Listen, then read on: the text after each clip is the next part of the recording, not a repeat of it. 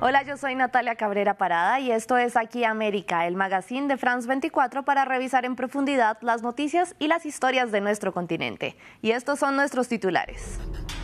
Más de 80 bloqueos dejan a regiones del Perú sin alimentos ni combustible. En Ica, al sur de Lima, la capital, el hospital regional alerta que se queda sin oxígeno para pacientes. La situación es crítica y las partes siguen sin ceder. Se celebró en Buenos Aires la séptima cumbre de la Comunidad de Estados Latinoamericanos y Caribeños, la CELAC, una cita marcada por una nueva ola de gobiernos de izquierda que finalizó con una declaración de compromiso por mayor integración entre estas naciones. Y en Estados Unidos, los archivos nacionales pidieron a los expresidentes y exvicepresidentes revisar si tienen en su poder documentos clasificados. El llamado llega después del hallazgo de registros oficiales en posesión de Donald Trump, Joe Biden y Mike Pence. Y nos vamos de inmediato a Perú para nuestra historia principal. Continúan las manifestaciones, los bloqueos y las muertes. La situación no mejora y los ciudadanos siguen en las calles para exigir elecciones anticipadas y la renuncia de Dina Boluarte, quien asumió el poder tras la destitución de Pedro Castillo, quien fue depuesto por el Congreso por rebelión, luego de que el entonces mandatario intentara disolver el legislativo, que iba a reunirse a debatir una moción de vacancia en su contra por señalamientos de corrupción. También piden elecciones anticipadas. Boluarte se niega a dimitir mientras el Congreso propuso una moción de vacancia ahora en contra de ella, con miras a removerla del cargo. Un Congreso en el que los peruanos tampoco confían. La crisis entró en un punto de inflexión y en medio de la inestabilidad los jefes de Estado y de gobierno de la región comienzan a dividir sus apoyos. Veamos el informe que nos preparó al respecto Luis Muñoz. Perú cada vez más solo. En un mapa latinoamericano dominado por la izquierda, la presión exterior crece contra el gobierno de Dina Boluarte, el cual trata de resistir y responder.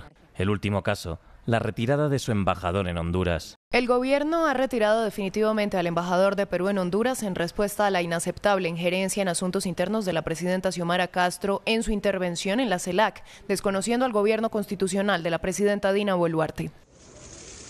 El canciller de Honduras, Enrique Reina, mantuvo la postura de la presidenta Xiomara Castro. Pidió la liberación de Pedro Castillo y calificó de golpe de Estado lo sucedido en Perú. No se deben permitir más golpes de Estado en América Latina bajo ninguna forma. Esperamos que el pueblo peruano restituya la legalidad en pleno respeto y garantías de sus derechos humanos en un proceso democrático y limpio. Semanas atrás, Perú había pedido la salida del país del embajador de México, a quien también declaró persona non grata. Las relaciones entre ambos estados siguen siendo críticas y el presidente mexicano, Andrés Manuel López Obrador, incluso fue más allá. Es lo de la ONU, de la OEA. ¿Dónde estaban? Ya basta de estar simulando, de estar este, actuando de manera falsaria. Ya no queremos farsa. Otro país con el que Perú mantiene un pulso es con su vecina Bolivia. Su gobierno niega acusaciones de envío de armas y municiones, mientras el Congreso peruano declaró non grato al expresidente boliviano Evo Morales. Al mismo se le había negado la entrada al país a principios de mes. La superintendencia ha decidido decretar el impedimento de ingreso al Perú del señor Evo Morales y de varios de sus partidarios por afectar directamente las normas de Perú. Pulso del primer ministro peruano Alberto Otárola, quien también mantuvo roces con el presidente de Colombia Gustavo Petro. Así había tuiteado este último. Allanar universidades, gritar muera la inteligencia, el Consejo Permanente de la OEA debe ser citado para examinar el caso de Perú. Y así le respondió Otárola. Ocúpese de sus asuntos, señor Gustavo Petro. Consejo Permanente OEA también podría examinar masacres ocurridas durante su gobierno, la última en el Putumayo. Gobierne para los suyos, asista a las víctimas, mejore sus universidades. Otros países de izquierda de la región también tuvieron palabras sobre la situación peruana durante la última cumbre de la Comunidad de Estados Latinoamericanos y Caribeños. Perú se quejó de estas palabras del presidente de Chile, Gabriel Boric. Por eso también no podemos ser indiferentes cuando hoy día en nuestra hermana República del Perú, con el gobierno bajo el mando de Dina Boluarte, Personas que salen a marchar, a reclamar lo que consideran justo, terminan baleadas por quien debiera defenderlas. De forma similar, también había hablado el canciller de Argentina. La violación de derechos humanos que está haciendo, que, está llevándose adelante en Perú con respecto a la violencia institucional que hay en Perú. Eh, para todos fue un, un tema de relevancia. La crítica contra la violenta respuesta a las protestas ha llegado a estamentos internacionales como misiones de la OEA y la CIDH, el alto comisionado de la ONU y hasta el Papa Francisco. El conflicto inició el 7 de diciembre, cuando se convocó una tercera vacancia contra el expresidente Pedro Castillo, con señalamientos de corrupción. Este disolvió el Congreso y tras ser destituido fue detenido, iniciando una crisis política para la que todavía queda lejos una solución. Y precisamente como lo veíamos en el informe, la crisis en Perú se tomó las discusiones de la cumbre de la CELAC que tuvo lugar en Buenos Aires. Y este tema dejó en evidencia los discursos contradictorios de los mandatarios, pues mientras en la declaración final apoyaron la no intervención extranjera en asuntos internos, en referencia a Venezuela, varios de ellos, como Petro de Colombia y Boric de Chile, hablaron respecto a la situación peruana. La cita estuvo marcada por una nueva ola de gobiernos de izquierda. Nuestros corresponsales de Colombia, Honduras y Brasil fueron a buscar historias que muestran hacia dónde se dirigen las políticas en la región. El narcotráfico, ¿cierto? Es un actor del conflicto. ¿Qué más? Gilberto da una clase de memoria histórica, temario que ha llegado de forma pionera a las escuelas de la alcaldía de Bogotá. La historia de muchos de estos estudiantes también está marcada por el conflicto. Porque a veces llegamos a cuestionar muchas cosas de, eh, uy, usted es desplazado, uy. Este es un mural sobre el conflicto elaborado por los alumnos del Colegio de Elia Zapata.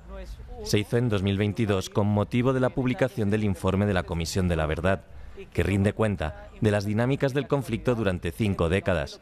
El gobierno de Gustavo Petro y Francia Márquez ha prometido implementarlo en su sistema educativo. Es el primer ejecutivo de izquierda en la historia de Colombia y el primero de este tipo en representar al país en la CELAC. Un giro que llega hasta el estudio de la propia historia. Entonces, enseñarles a ellos es construir un, un futuro de cambio y de paz.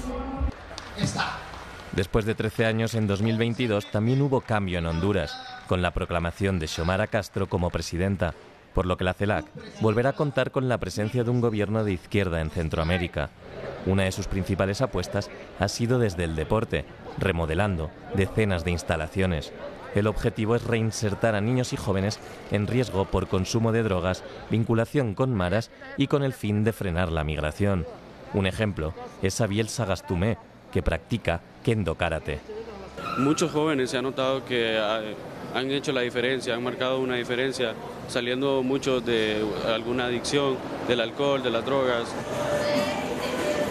Erika Hilton es una de las dos primeras diputadas trans en la historia de Brasil, el país donde más personas de este colectivo son asesinadas en el mundo, según datos de la ONU. Tras la ausencia en la última CELAC del gobierno de Jair Bolsonaro, Luis Ignacio Lula da Silva devuelve a Brasil a la cumbre y las esperanzas a las diversidades. Estamos reconstruyendo la narrativa de la sociedad. Está claro, un gobierno de izquierda facilita que esta agenda avance, pero nosotras llegamos antes del gobierno. Erika Hilton, por el rechazo familiar, tuvo que vivir en la calle a los 15 años. Seis años después, retomó los estudios y se incorporó al movimiento estudiantil. Hoy, desde la Cámara seguirá su lucha en un Brasil que, igual que gran parte de América Latina, ha girado a la izquierda. Y vamos a revisar la imagen de la semana, que nos la deja Lula, que tras la cumbre de la CELAC se fue a Uruguay de visita. Allí fue a visitar al expresidente Pepe Mujica, quien lo llevó a dar un paseo en su icónico escarabajo, dos de los políticos sudamericanos más influyentes de las últimas décadas. Y también vamos a revisar la cifra de la semana. Uno, pues es el primer año de gobierno de Xiomara Castro en Honduras, con grandes desafíos por delante en materia de derechos humanos, como le advirtió en una carta abierta a la organización Amnistía Internacional. Y nos vamos a Estados Unidos porque la Oficina de Archivos Nacionales pidió a los expresidentes y exvicepresidentes de las últimas seis administraciones, previas a las de Joe Biden, que revisen sus registros personales para determinar si cuentan con algún documento clasificado. La institución envió la carta tras el escándalo que involucra al expresidente Donald Trump, su vicepresidente Mike Pence y el actual jefe de Estado. El informe es de Valentina Torres Sánchez revisar sus registros personales en busca de documentos presidenciales. Esto es lo que pidió la Oficina de Archivos Nacionales en una carta enviada a los expresidentes y exvicepresidentes desde la administración de Ronald Reagan hasta la de Donald Trump. La responsabilidad de cumplir con la ley de registros presidenciales no disminuye tras el final de un gobierno. Por lo tanto, solicitamos que lleve a cabo una evaluación de cualquier material conservado fuera de los archivos nacionales y administración de documentos. La solicitud se presenta solo días después de que los abogados del ex vicepresidente Mike Pence informaran del hallazgo de documentos en su residencia de Indiana, asegurando que habrían llegado ahí por error. El exfuncionario se sumó así al escándalo de documentos clasificados en el que también está envuelto el presidente Joe Biden, con hallazgos en su residencia de Wilmington en enero y en su oficina privada en el Penn Biden Center en noviembre pasado.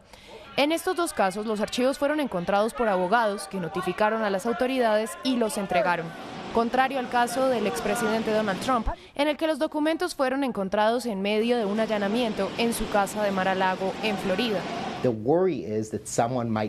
La preocupación es que alguien pueda acceder a ellos poniendo nuestros secretos en riesgo. La información clasificada contiene material que debe ser protegido por seguridad nacional.